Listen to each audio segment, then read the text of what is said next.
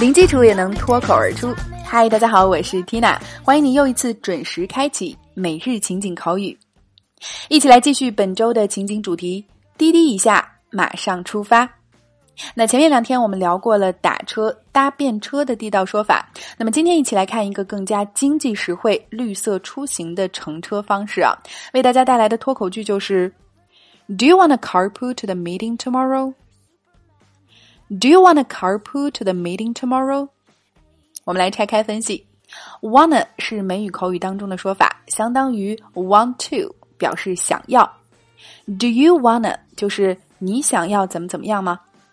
继续关键词 carpool，它可不能按照字面意思理解为汽车游泳池啊，它的真实意思是拼车，也就是几个人合伙使用一辆汽车的出行方式。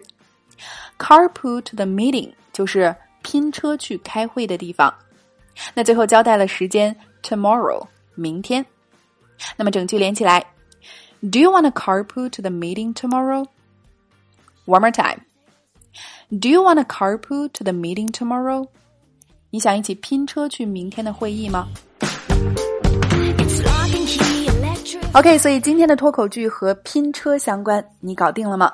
那想要进一步深度学习今天的脱口剧在情景对话当中的应用，零基础练发音的朋友，抓紧来走进今天的情景口语圈儿。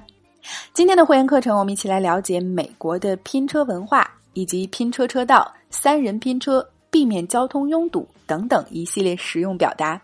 另外还有对话精品剧的慢速连读发音详解，以及语音跟读测评。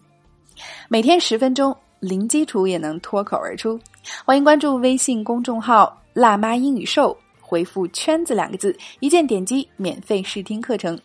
另外，现在加入口语圈的朋友还可以收听我们自开播以来的六百多期精彩内容啊，非常的超值。Tina 在圈子里等你来哦。Alright, so that's all for today. This is your host Dina. See you next time.